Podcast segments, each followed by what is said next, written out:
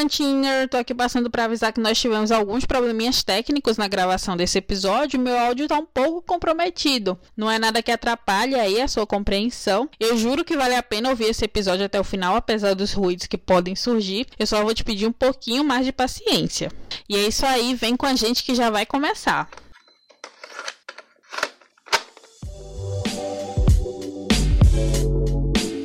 Oi, gente! Chegamos no seu tocador de podcast preferido. E hoje nós vamos bater um papo sobre visibilidade lésbica. Se você não me conhece ainda, eu me chamo Vitória Rezende. E eu sou Júlia Vasconcelos. E bom, o próximo domingo, 29 de agosto, marca o Dia da Visibilidade Lésbica. Essa data foi escolhida lá durante o primeiro Seminário Nacional de Lésbicas, o Senale, que foi realizado em São Paulo em 1996. E desde então, o mês de agosto ficou voltado para debater essas questões questões. A gente sabe que estão presentes sempre na sociedade, mas que a gente busca reforçar nesse mês. E é isso que a gente vai fazer no episódio de hoje. E para falar sobre esse assunto, nós convidamos a escritora e PhD em História, de Enobre, que é natural do Cariri cearense e atualmente reside e trabalha aqui em Petrolina como professora universitária, desenvolvendo projetos ligados à literatura, história, lesbianidades e feminismos. Dia, seja muito bem-vinda ao Deste Pantinho. Muito obrigada, meninas. Eu fico muito feliz de participar do podcast. Eu acho uma iniciativa maravilhosa quando mulheres se mobilizam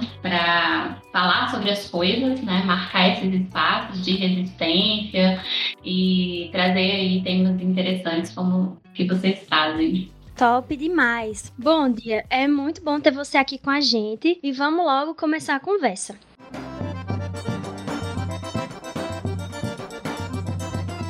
Mulheres sertanejas falando sobre tudo quanto é coisa. Dia, você fala muito sobre representatividade lésbica e bissexual na literatura contemporânea, né, nas suas redes sociais. E é daí desse ponto que eu queria que a gente começasse. Fala pra gente um pouco do seu processo como escritora, né, dando maior destaque a essas narrativas femininas, lésbicas e bissexuais. Tipo, isso é algo que você já tinha claro que queria fazer desde que você começou a escrever? E se sim, por que que era algo importante para você trazer essa perspectiva? Bom, então, desde que eu me entendi, né, identifiquei, me entendi no mundo como uma mulher lésbica, eu comecei a ver essa necessidade que a gente ainda tem de marcar os lugares de atuação, né? Eu sou professora também, professora do curso de História da UPE no campus de, aqui de Petrolina. E enquanto professora, eu já marcava muito um lugar enquanto uma mulher feminista, né? E aí eu recebo muitas alunas, muitas estudantes que são lésbicas, que são bissexuais, que são trans, queer, etc. E eu comecei a pensar né, na importância de, de elas terem alguém, né, para se identificar também no âmbito acadêmico, né? De entender, aqui tem uma professora lésbica que mostra que é possível assumir lugares dentro, por exemplo, das instituições. Então, foi quando eu comecei, inclusive, a me, a me colocar dentro da sala de aula já como professora lésbica, né? De marcar esse lugar mesmo de atuação a partir das pesquisas, a partir das discussões feitas em sala, etc. Quando eu comecei a pensar a minha escrita, né, no sentido de publicar, porque escrever eu escrevo há muito tempo, mas no sentido de publicar, isso foi há dois anos só, então eu tô. Eu sou quase ainda uma autora estreante nesse sentido, porque tô há muito pouco tempo nessa área da literatura. Uma das questões que me incomodavam muito era, primeiro, a falta de referência da literatura produzida por mulheres. E depois, dentro de um recorte, a falta da, de, de presença da literatura produzida por mulheres não heterossexuais. Então a gente cresce, é, eu pelo menos a minha geração, que é uma geração agora que está aí na faixa dos 30, 35 anos, é uma geração que cresceu sem muitas referências. A gente não, não tinha muitas autoras conhecidas falando sobre o que é ser lésbica, o que é ser bi, o que é amar outra mulher, né? O que é sentir atração sexual por outra mulher. E junto com um grupo de amigas, a gente começou, que são escritoras também, a gente começou a pensar como é importante ainda a gente marcar esse lugar e criar referência, criar representatividade para gerações que estão nos seguindo. Né? Então hoje eu acho que os jovens, as pessoas mais jovens, né, aí na faixa dessa geração Z, na faixa dos 20 anos, já tem muitas referências e já conseguem ler histórias, né, com as quais podem se identificar, que é algo que eu queria muito, né, ter tido na minha adolescência, por exemplo, né, de ter lido é, mulheres como a Natália Borges Poleto, por exemplo, que já são referência na área da escrita, né, da vivência lésbica, a Gabriela Soltelo, né, a Jaridia Raiz, a Monique Malcher, enfim, mulheres que trazem aí essas experiências, né? E isso é uma coisa muito recente no campo da literatura, no sentido da disseminação desse tipo de, de escrita, porque a gente vai ter pouquíssimas é, pessoas que ganharam destaque, né? Até aí a década de 80, mais ou menos 90, é, poucas mulheres lésbicas ganham destaque, geralmente elas são muito nos guetos ou nos nichos, e só são conhecidas mesmo em espaços muito, muito restritos. E hoje a gente está produzindo literatura nacional. Acho que esse é o ponto. A, minha preocupação de falar sobre representatividade gira muito em torno de realmente criar referência para as mulheres do futuro, né? De, de dizer, olha, a gente lutou por esse espaço, a gente conseguiu chegar aqui e daqui ninguém nos tira mais, né? E vocês estão aí com o caminho aberto para produzirem. Acho que é mais nesse sentido. Nossa, eu acho super interessante essa discussão sobre referências, né? Inclusive, eu tava conversando esses dias com Júlia sobre a minha época de escola, porque você não, não falava sobre sexualidade, você não falava, sobre, você não falava sobre a sua sexualidade, porque era algo envolto ali em muito tabu. Então, era algo que era motivo de vergonha para algumas pessoas. E aí eu percebo essa mudança de mentalidade com minha irmã mais nova, de 17 anos. Que outro dia ela chegou em casa, por exemplo, comentando com o meu padrasto que a fulaninha da escola se assumiu bi. E isso era uma coisa que, assim, para mim era inimaginável quando eu tinha a mesma idade dela, assim, e tava na escola. Então eu acho que isso parte, assim, essa mudança dessas referências na realidade, né? Que ela tem e que eu não tive, né? Essas referências, sei lá, na música, nas séries que ela assiste, nos filmes, na literatura, enfim, na própria família, né? Então eu fico pensando muito nessa questão mesmo da, da referência, né? Da, da representatividade. Não, sim, total. É, enquanto o Vic tava falando sobre a, a irmã dela, né, que tem 17 anos, eu lembrei também do meu primo. Ele também tá nessa idade. E aí um dia ele chegou um belo dia me falando sobre não binariedade. E eu fiquei assim, em completo estado de, meu Deus, meu primo de 17 anos, tipo, tá falando disso com toda naturalidade. E eu que já sou mais nova que Vic, na minha época de ensino médio, era assim, era, era como se fosse gay, lésbica. E mesmo assim, nós falava tanto com naturalidade, né, que nem Vic disse. E é uma coisa que eu fiquei curiosa com o dia falando, porque ela, ela mencionou várias escritoras que ela tem como referência, né? E eu fiquei pensando, se essas referências você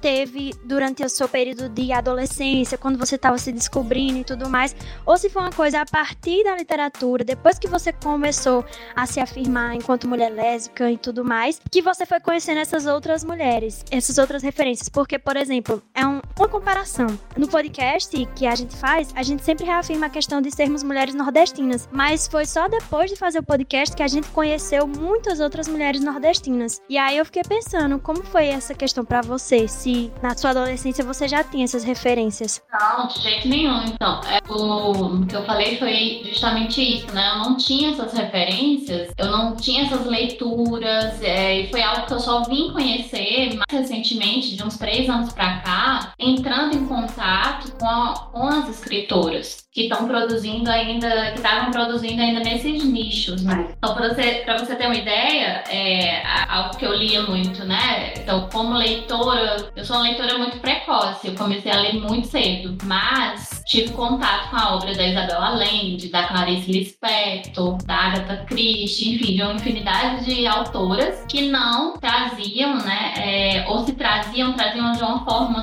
tão sutil que não dava nem para perceber. E aí eu só tive contato com uma escritora, que foi a Ana Cristina César, que é uma escritora, inclusive, que no meu primeiro livro, Todos Meus Humores, eu cito bastante, eu dediquei o livro a ela, porque foi a primeira escritora fora do padrão heterossexual que eu tive contato. Ela era bissexual e ela tem um livro chamado A Teus Pés, que foi o livro que eu li quando eu tinha uns 15 anos, 14 para 15 anos. E eu fiquei chocada, né, com o livro e foi o meu livro de cabeceira durante muito tempo, ao ponto assim de eu saber poemas decorados, né? Então eu, sabe, eu recitava os poemas decorados, os textos, né? Tinha muita coisa é, dela que eu sabia de cabeça, de tanto que eu li. Mas era única. E ela é, teve uma produção muito curta, porque ela cometeu suicídio. Então, já muito afetada também por essas questões, né? Então, ela é uma autora da década de 70, onde você tem uma produção é, muito pá, né? De mulheres que estão fora do padrão heteronormativo. A gente vai ter a Ana Cristina César, aí tem a Fátima Mesquita, que é uma escritora também que quase ninguém conhece, e tem a Cassandra Rios, que é uma escritora que pouca gente conhece também, apesar de ser de ter sido em algum momento ali uma escritora best-seller. Ela produziu mais de 38 livros falando sobre a experiência lésbica. É, durante o período da ditadura, o primeiro livro dela ela publicou aos 16 anos, chamava A Volúpia do Pecado, e todos os livros dela falam sobre relações lésbicas, e ela é conhecida como a autora mais censurada pela ditadura militar. Só que ela não chega pra gente, e ainda mais aqui no Nordeste, né? Você falou dessa questão da identidade nordestina. Existe uma coisa sobre a identidade nordestina também, que é uma construção, obviamente, mas que é muito forte, que tem a ver com essas relações, né, que a gente desenvolve entre homens e mulheres, muito voltadas para a figura da, do, do homem que é macho e dessa mulher que é uma forte, resiliente, né? E que meio que isso reforça um padrão heteronormativo muito grande. Então, é, a produção, por exemplo, que fala sobre relações fora desse padrão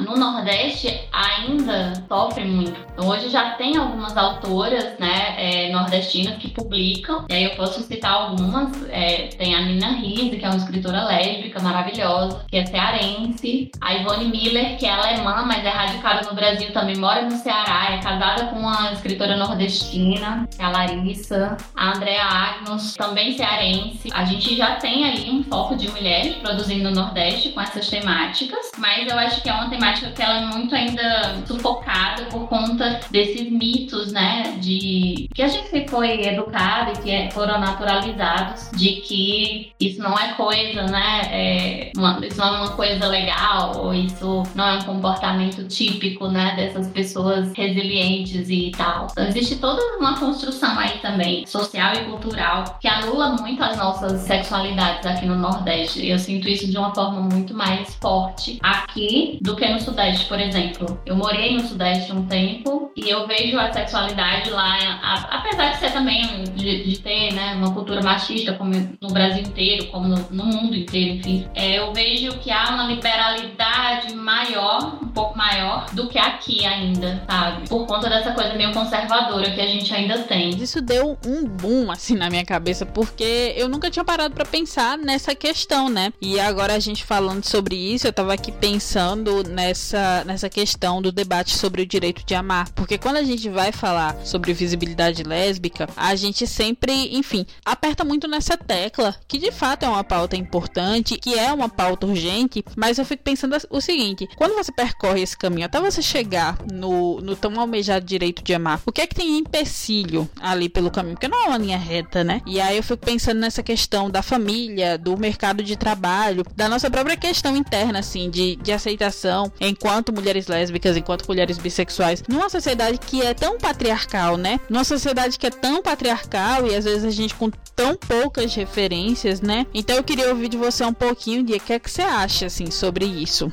Eu acho que, além do direito de amar, eu acho que a gente tem que falar, em primeiro lugar, do direito de existir, né? Do direito de sermos entendidas enquanto indivíduas, enquanto sujeitas que produzimos é, história, que produzimos cultura, que produzimos discursos. Então, para mim, por exemplo, ser lésbica é, antes de tudo, uma reivindicação do meu direito de existir para mim, isso está totalmente relacionado a uma ação política, né? Eu acho que as mulheres, principalmente, eu vou falar mais específico, né, das mulheres, sejam elas lésbicas, bissexuais, transexuais, etc., a gente já sofre aí uma opressão muito grande que vem do patriarcado. Então a gente já tem que conviver com o sexismo durante toda a nossa vida, né? Da hora que a gente nasce, quando dizem que a gente tem que usar rosa e que a gente tem que usar saia e que a gente tem se comportar enfim, então já nos limitam aí de todas as formas. Então, quando a gente vai agregando essas outras identidades na nossa vida, a identidade, por exemplo, a identidade nordestina, que já traz também um outro peso diferente, né, da identidade sudestina, a identidade negra para mulheres racializadas, a identidade indígena, amarela, né, enfim. E aí a gente acrescenta essa identidade sexual ou de gênero, que é a, a gente sair dessa lógica, né, não binária e heteronormativa, a gente está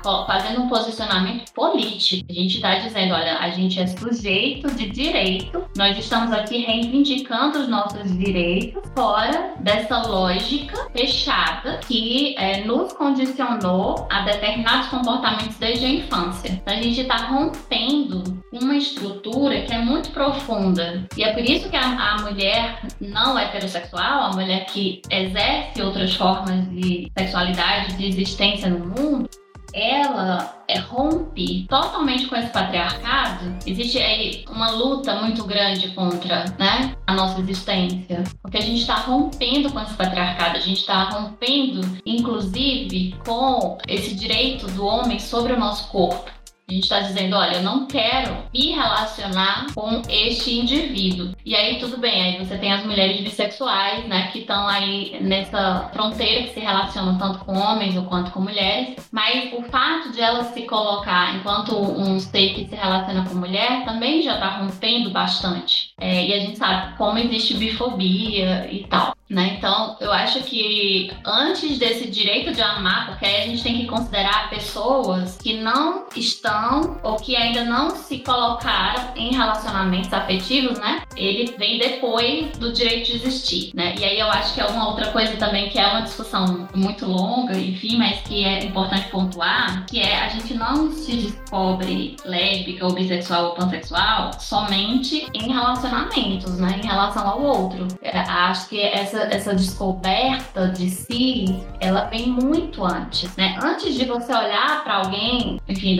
uma, uma, outra mulher, né? E você dizer assim, ah, nossa, eu acho que eu tô atraída por ela, você se percebe diferente. A gente se percebe diferente, a gente percebe, nossa, tem alguma coisa né, estranha que eu não tô respondendo a essa lógica que tá posta aí. Então, existe um incômodo antes de existir a atração sexual ou o amor. Então, eu acho que é importante importante a gente sempre fazer esse questionamento, porque a gente não pode limitar a nossa sexualidade somente à relação com o outro. Acho que a nossa sexualidade ela vem antes, ela vem no nosso relacionamento com a gente mesmo de se pensar como um ser estranho a essa lógica que está posta, para depois elaborar isso em relação ao outro, sabe? Ou a outra, no caso, né? Eu acho que faz completo sentido isso que você está falando, até porque pessoas que são hétero, elas não são questionadas se elas, ah, qual a sexualidade delas quando elas não estão em um relacionamento, elas continuam sendo vistas como pessoas héteros, mas quando a pessoa é bissexual, é, enfim, é LGBT, é lésbica, ela não tá no relacionamento, não, aí já começa a ser questionada. Eu vejo muito isso também é, com as pessoas que são bissexuais. Ah, porque se ela ficou um tempo sem ficar com mulheres, então já não é mais bissexual. Sim. Então, como é essa lógica, sabe? Então, acho que é muito isso que você falou, da gente com a gente mesmo. Não, eu ia falar isso que a, a, a bifobia, né, é um exemplo disso, né? A mulher bissexual, ela é sempre vista como alguém que tá em cima do muro, ou como alguém que é promíscua, ou que é indecisa, porque ela só é vista enquanto bissexual quando ela está no relacionamento com alguém do mesmo sexo. Se ela se relaciona, a mulher se relaciona com um cara, então ela volta a ser heterossexual. para a sociedade. E não é assim que funciona. E quebrar com essa lógica é muito difícil. É por isso que é importante você tomar essa identidade enquanto uma identidade política. E é por isso que é importante a gente encontrar representatividade, a gente ver filmes, ou ver séries, ou ler livros em que você se identifique, diga, nossa, essa é uma situação que eu poderia viver, ou eu me identifico com tal personagem, porque ele age parecido comigo. Né? Eu acho que todo mundo quer se ver representado. Agora, tem uma diferença também muito grande aí entre o que é representado e o que é representativo. Porque a gente vai ter, principalmente no cinema, né, muitas representações que são estereotipadas. Então a gente nem toda representação ela é representativa, né? É, por exemplo, quando é, tem filmes ou séries em que você tem duas lésbicas reproduzindo um relacionamento heterossexual, onde uma ela é tipo a dominante, ela se veste muito masculina ou ela imita comportamentos masculinos, é, e aí a outra é mais passiva, outra é, é ela tá nessa coisa de submissão. Isso aí é o relacionamento atual. Como tá posto esse, esse lugar onde o homem domina e a mulher obedece. Isso é muito presente dentro da lógica heterossexual. E eu não gosto, por exemplo, eu não me sinto representada quando eu vejo casais lésbicos sendo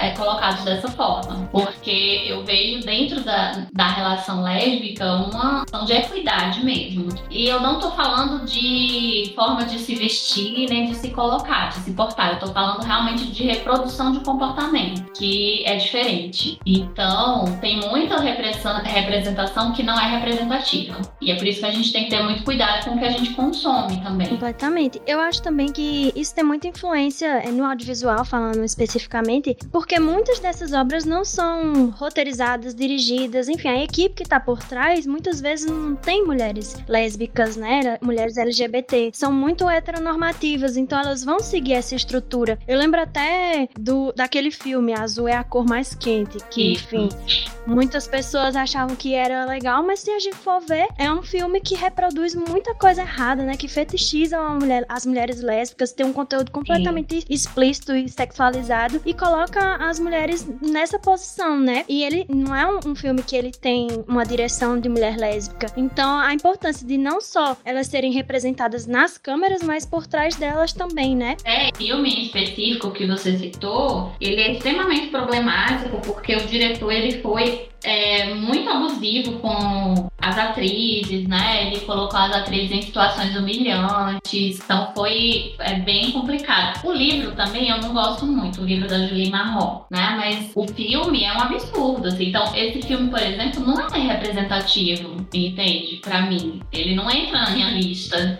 de obras que eu indico. E aí, eu, hoje em dia também eu, eu tenho selecionado um pouco no sentido de escolher histórias que naturalizam a vivência lésbica, né? Que não tratam sempre desses estereótipos ou, por exemplo, de enredos batidos, assim, como, por exemplo, duas mulheres que disputam um cara ou que um cara, é, uma mulher tá, entre, tá em dúvida entre o cara e a, a mulher ou então aquela história super dolorida, que uma delas tá muito indecisa e se mata. Ou então não dá certo elas ficarem juntas no final. Então eu também tô fugindo um pouco dessas produções porque eu, é, essa coisa também de colocar o amor da lésbica como o amor impossível, o amor sofrido, o amor doloroso, eu acho que é um pouco um sadismo meio recreativo, sabe? De estar tá sempre dizendo que para essa mulher vai ser difícil, né? Ser lésbica é difícil. E, e, isso é algo que eu também tenho evitado, sabe? Eu tenho procurado obras que naturalizem, sabe? Naturalizem as histórias, que o fato delas serem lésbicas não é o foco da história.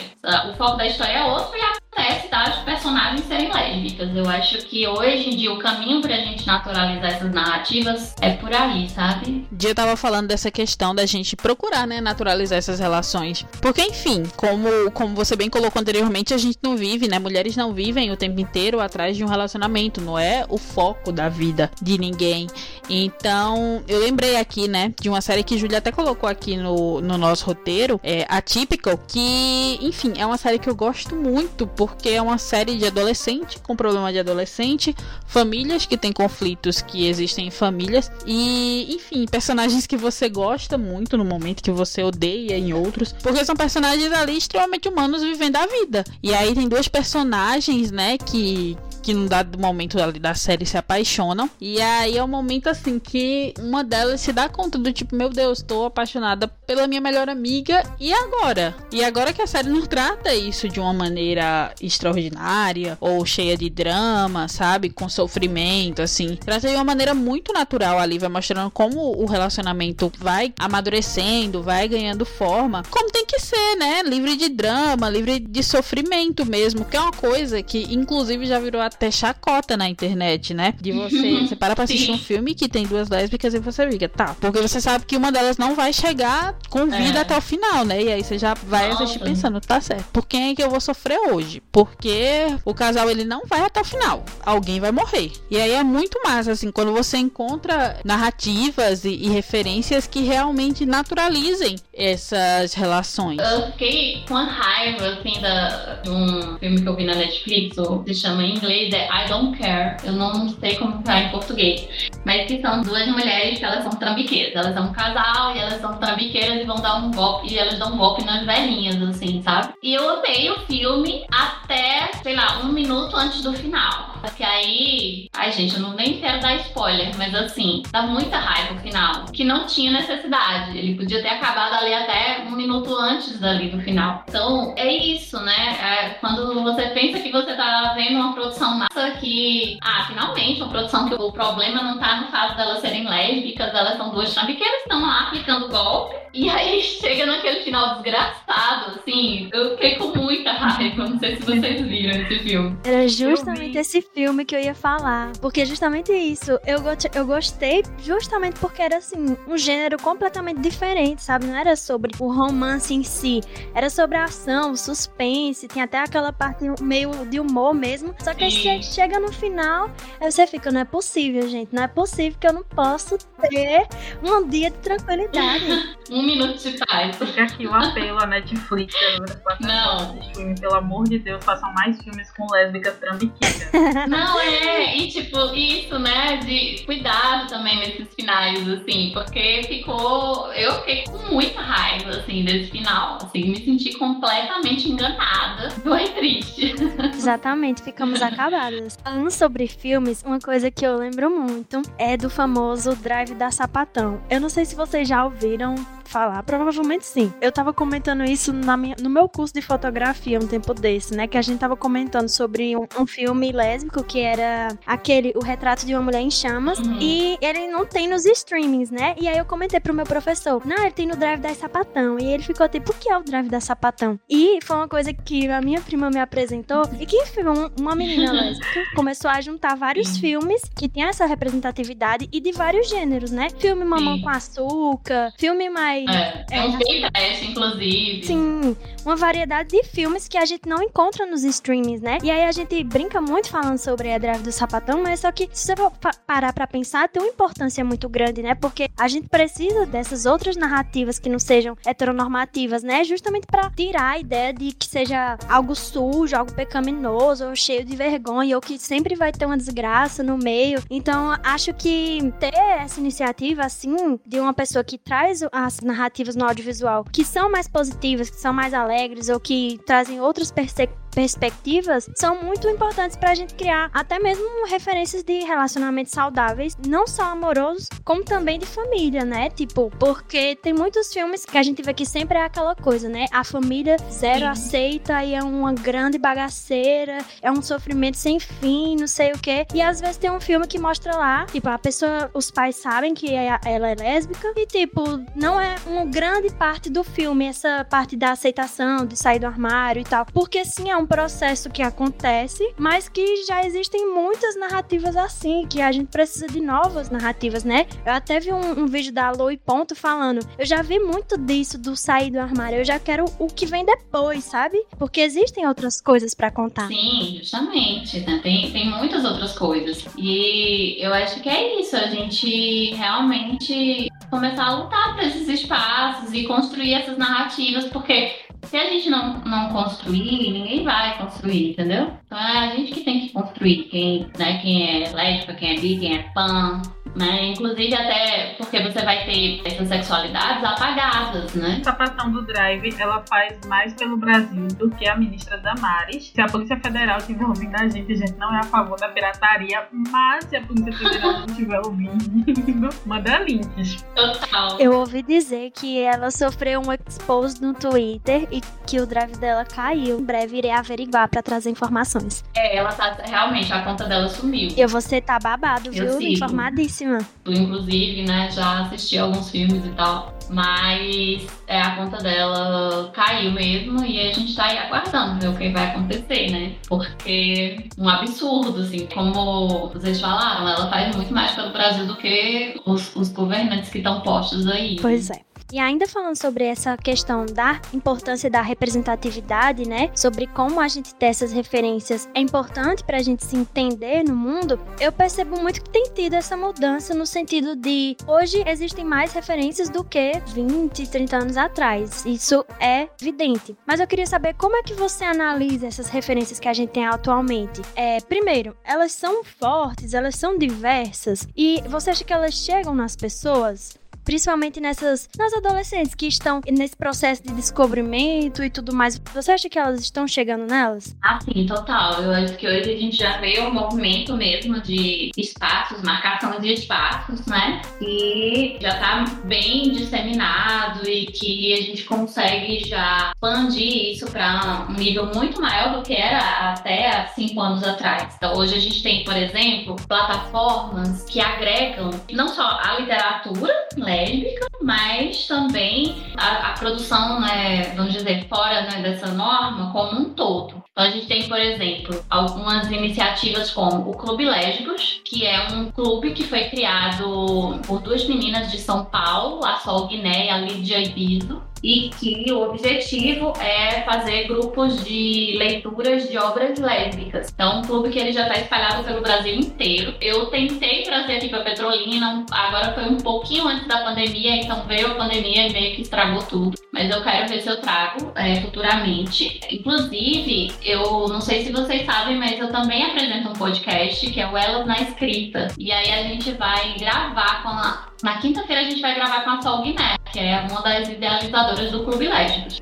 E faz esse trabalho mesmo de impulsionamento, de divulgação é, da literatura, não só da literatura, mas das artes em geral, né? De mulheres lésbicas ou sáficas, digamos assim. Tem outra iniciativa muito importante que é o Lésbicas que Pesquisam, que é um site, é, você pode botar no Google mesmo, Lésbicas que Pesquisam, que é um site que ele faz tipo um mapeamento das mulheres pesquisadoras do Brasil que são lésbicas ou sáficas, né? Então é, a gente tem um, um, tipo um banco de dados da produção dessas mulheres. A Nuvem Sapatão também, que é uma outra plataforma, tem o site e tem o Instagram delas. Essas todas, na verdade, têm Instagram que a Nuvem Sapatão também agrega trabalhos que trazem, né, essas sexualidades em pauta. Então, eles têm um banco lá de, de artigos e de teses dissertações, muito material assim de qualidade, de gente que está pesquisando sobre lesbianidade, que estuda isso, que estuda relações entre mulheres e que estuda é, até campos mais específicos que, por exemplo, interseccionam a questão da raça com a questão da sexualidade também, que acho que é uma coisa importante de falar, né? Que as mulheres brancas elas foram muito apagadas, as mulheres negras elas praticamente não existiam, né? E hoje a gente tem muitas mulheres negras lésbicas produzindo também. Então, mais pra frente eu posso citar algumas referências, assim, para vocês seguirem e acompanharem o trabalho, que são umas meninas jovens, assim, que estão produzindo muita coisa massa. Então, acho que essas três plataformas, elas são muito significativas. Existe também uma feira literária, que é a, a que é tipo um encontro literário que acontece anualmente, que reúne pessoas que estão produzindo no campo da literatura obras que o foco não é exatamente a vivência lésbica, mas as lésbicas são protagonistas e são personagens e tal. Então tem sim, hoje já se expandiu bastante. Quem tá ligado no Instagram, principalmente, assim, e no Twitter, é, são as duas redes que mais trazem esses espaços mesmo de compartilhamento, sabe? De influências e de obras e de coisas para ver, para assistir, para ler. Então já tem bastante coisa já. E a Natália Borges Polesso, que é uma escritora, inclusive muito premiada, já ganhou Jabuti, tudo. Ela fez a tese de doutorado dela, ela fez um mapeamento de escritoras lésbicas no Brasil. E aí ela tem inclusive um programa, você abre, aí abre tipo o mapa do mundo e lá tem umas marcações aonde tem escritora lésbica tá marcada. Então, assim, ela tem já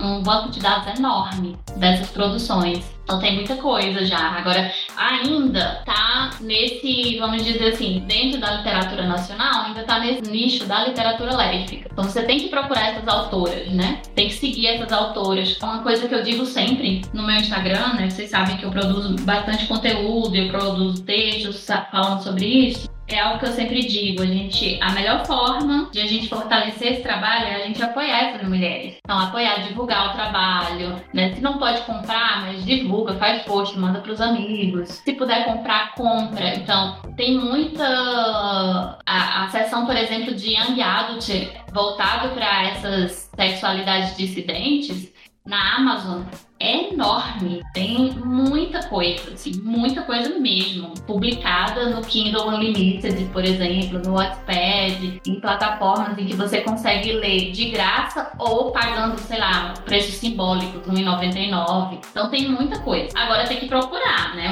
É, é, isso. A gente ainda não tá, vamos dizer assim, a gente não tá na Google ainda. Não tá na TV aberta. A gente tá ali ainda nesse, desses nichos, mas tem muita gente já. Eu acho que isso já está ganhando muita visibilidade. Inclusive, vou até citar o Mix Literário, que é um prêmio nacional que é feito todo ano pelo Festival Mix Literário de São Paulo, que premia obras originais e obras já publicadas de autoras ou autores né, LGBTQIA+, todos os anos. Ano passado eu fui finalista de um dos prêmios, o Prêmio Caio Fernando de Abreu, com esse meu segundo livro, que é o Nútero Não Existe Gravidade. Né? Então, assim, você tem um prêmio específico para pessoas LGBTQIA+.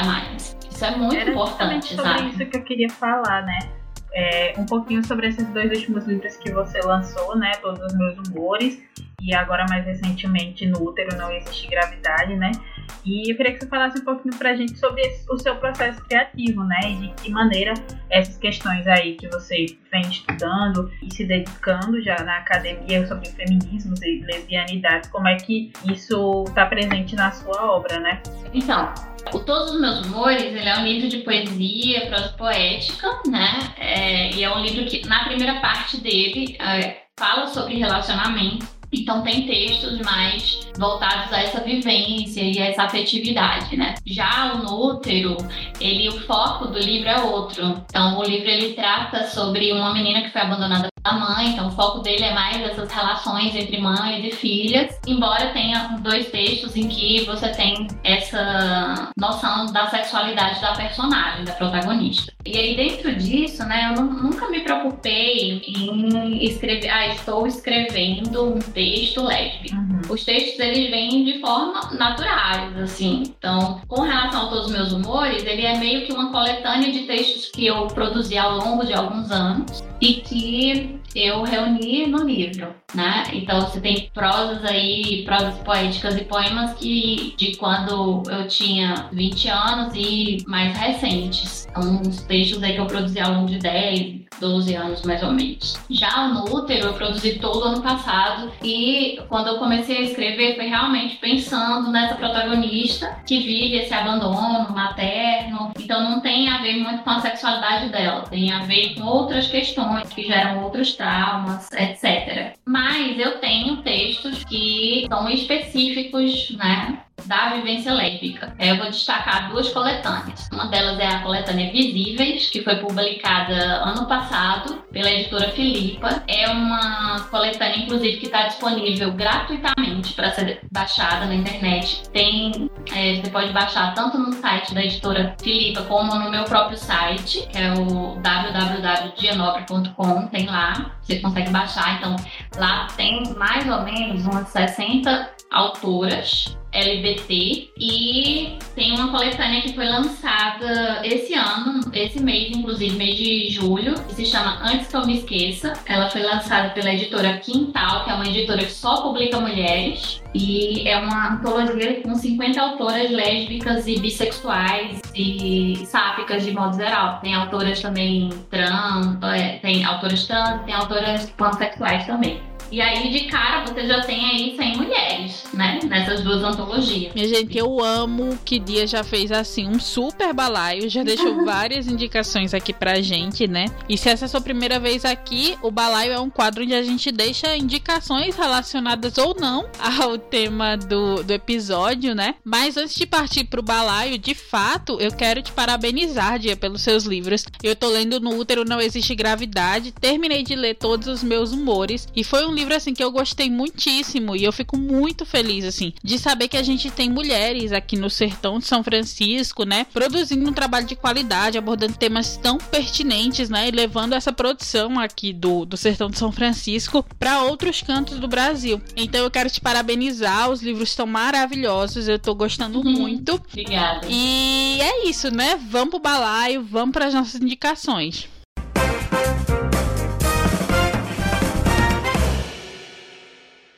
Dia, então, comece aí, traga aí a sua indicação. Apesar de você já ter indicado várias coisas, fale aí qual que tem um lugarzinho especial no seu coração. Nossa, lugarzinho especial no meu coração, eu vou ter que dizer que é a Mora, da Natália Borges Polenski. É um livro de contos que traz bastante assim da vivência lésbica e dessas relações de forma muito natural, né? Então as questões elas estão muito relacionadas a outras coisas que não o fato de ser lésbica. E isso para mim foi muito uma referência assim de como eu quero escrever também, sabe? Acho que é uma literatura assim de altíssima qualidade e imprescindível mesmo, né? Vou indicar também a Tatiana Nascimento, que é uma autora negra lésbica que é uma grande referência também dentro dessa produção e que eu acho que ela produz muito na internet, nos blogs e tal, né? E ela tem uma editora editora, que é a Padê, e que publica somente mulheres lésbicas, e eu acho isso, assim, fantástico e corajoso, né? Então, essas duas autoras, a Natália e a Tatiana, elas são muito aí no meu coração. E termos de poesia, eu vou, eu vou indicar o Néctar 44 da Aline Miranda, que é uma escritora paulista que tem assim uma poética muito sensível, muito bonita também. Então eu gosto, é outro livro que eu gosto bastante, que eu sempre releio, sempre pego. Tem Ninguém Vai Lembrar de Mim também, da Gabriela Soltelo, que foi minha preparadora de texto, inclusive, com esse último livro meu. É, ela é fantástica. E a Thalita Coelho com Desmemória, que é outro exemplo, eu acho, também de uma literatura que traz protagonistas lésbicas, mas que não está interessada em discutir isso de forma complicada. Coloca as coisas de forma bem mais natural e o fato delas serem, delas serem lésbicas é um detalhe da narrativa, sabe?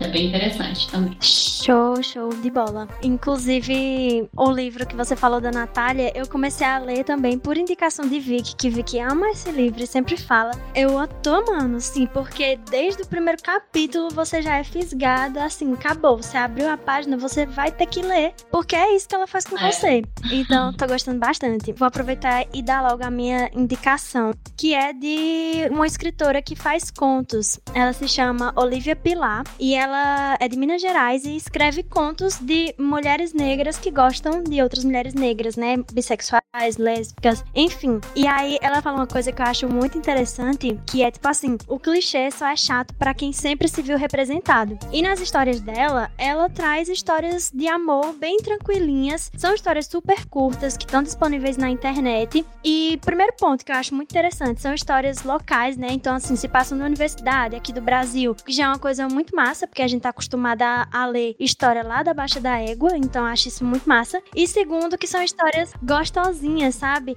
O livro, o conto que eu li se chama Entre Estantes. E é, elas estão numa biblioteca, duas meninas, elas começam a se entreolhar e surge aquele interesse, não? Então ela vai narrando esse surgimento e tal, uma coisa bem fofa, bem clichê, mas é bem gostosinho. Então, fica aqui a minha indicação, vocês podem seguir ela no Twitter também, que é Olivia Pilar. E uma coisa que ela fala também sempre sempre tá sempre ressaltando é a importância da gente apoiar as escritoras que estão vivas, né? Porque muitas vezes a gente consome muitas. É importante, né? Consumir literatura de pessoas consagradas aí na nossa literatura, mas tem muita gente produzindo hoje e que também tem muita coisa massa para contar, né? Então acho que foi uma das escritoras que eu mais gostei de ter conhecido. Ai, minha gente, eu amo balaio, porque eu sempre saio cheio de indicações de livro, de filme, de série, enfim, um monte de coisa para ver, para ouvir. E hoje a minha indicação é o episódio 47 do podcast Calma Gente Horrível. Esse episódio, ele trata justamente sobre visibilidade lésbica. Enfim, é um mesacast maravilhoso que eu acho bacana é que elas trazem nesse episódio mulheres de diferentes gerações. Então é um debate bem bacana, porque são contextos políticos diferentes, vivências diferentes, enfim, é muito enriquecedor e, e ouçam o Calma Gente Horrível é assim. Eu gosto muito também do Calma Gente Horrível.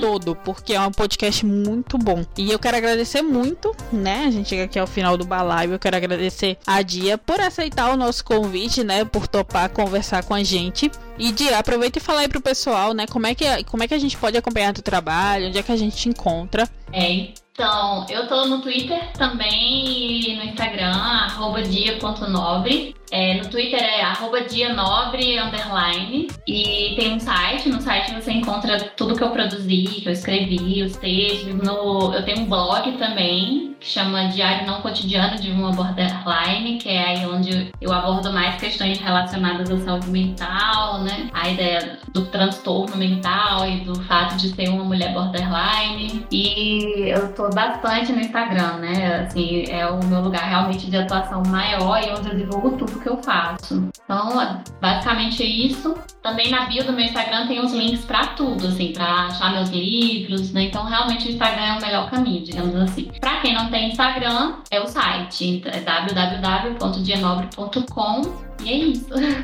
Queria agradecer o convite de vocês. Foi muito legal esse papo, muito importante a gente é, trazer essas discussões e essas referências. Eu gosto muito de indicar e de trazer né, outras mulheres. Eu acho que é um trabalho que eu mais me dedico hoje, é o trabalho de propagar a arte de outras mulheres, até mais do que a minha mesma. E o podcast de vocês agora entra para minha coleção também de futuras indicações e outros espaços que eu tiver. Muito obrigada. Ah, que coisa boa. Oi, fofa. Eu acho assim que quem escutar esse episódio não tem desculpa para dizer que não conhece artistas lésbicas, porque Dia trouxe simplesmente aproximadamente umas 30 aqui. Mas eu adorei, já vou procurar tudo. Queria te agradecer também, Dia, eu achei super legal a nossa conversa. Agradecer também aos nossos ouvintes, quem ficou até aqui. Eu quero dizer para vocês irem lá nas nossas redes sociais, comentarem e falar também do Catarse, que agora a gente tem uma plataforma para vocês apoiarem a gente financeiramente. Então, se você gosta do nosso trabalho, que é produzido completamente de maneira independente, então, né, pega lá aquele cincão e doa pra gente. Um beijo, tchau, tchau e até o próximo episódio. Um beijo, gente. Até a próxima. Tchau, Beijo, tchau. até Se você achou que não ia ter beijo hoje, você achou errado, porque eu tô aqui pra mandar um beijo pros nossos novos assinantes lá do Catarse. Um beijo pra Luana Rocha. Se você escuta o Deixe de Pantin já há algum tempo, você já ouviu falar desse nome com certeza. Um beijo pra Cláudia Fernanda, vulgo irmã de Flávia, maravilhosa. Um beijo pra Jéssica Brito, que esteve com a gente no episódio Amor de Manhã, falando aí sobre maternidade e sobre a Heleninha. E um beijo pra Fernando Pereira. Fernando, muito obrigada pelo seu apoio, muito obrigada por sua generosidade. Você é tudo pra gente. Inclusive, minha gente, eu quero estender o meu beijo pra todas essas pessoas que Vika acabou de dizer, porque eu sou enxerida e porque são todas maravilhosas, então não tem condição, sabe? Mas eu também tenho beijos para pessoinhas especiais, né? Hoje eu quero deixar um beijo pra Vanessa Gonzaga. Pra quem não sabe, além de produzir o Deixe de Pantinha, também estagio no Jornal Brasil de Fato Pernambuco. Então a gente convive aí há mais de um ano e eu fico muito feliz de você estar apoiando o nosso projeto. Então eu quero deixar aqui meu muito obrigada. Também quero mandar um beijo pra Bárbara Gama e pra Gabriela Miranda. Olha, vocês duas são simplesmente maravilhosas e estão sempre comentando os episódios com a gente desde os primórdios vocês estão acompanhando. Então, muito obrigada por agora vocês estarem também assinando o nosso Deixinho. Beijão. Ah, e se você ainda não é assinante do Deixe de Pantin, mas gosta do nosso conteúdo, tá podendo contribuir financeiramente para que a gente continue produzindo ele, então vai lá no link da nossa nossa bio do Instagram, arroba e você pode encontrar lá todos os planos para ver o que encaixa melhor com seu bolso. Um beijo e até o próximo episódio!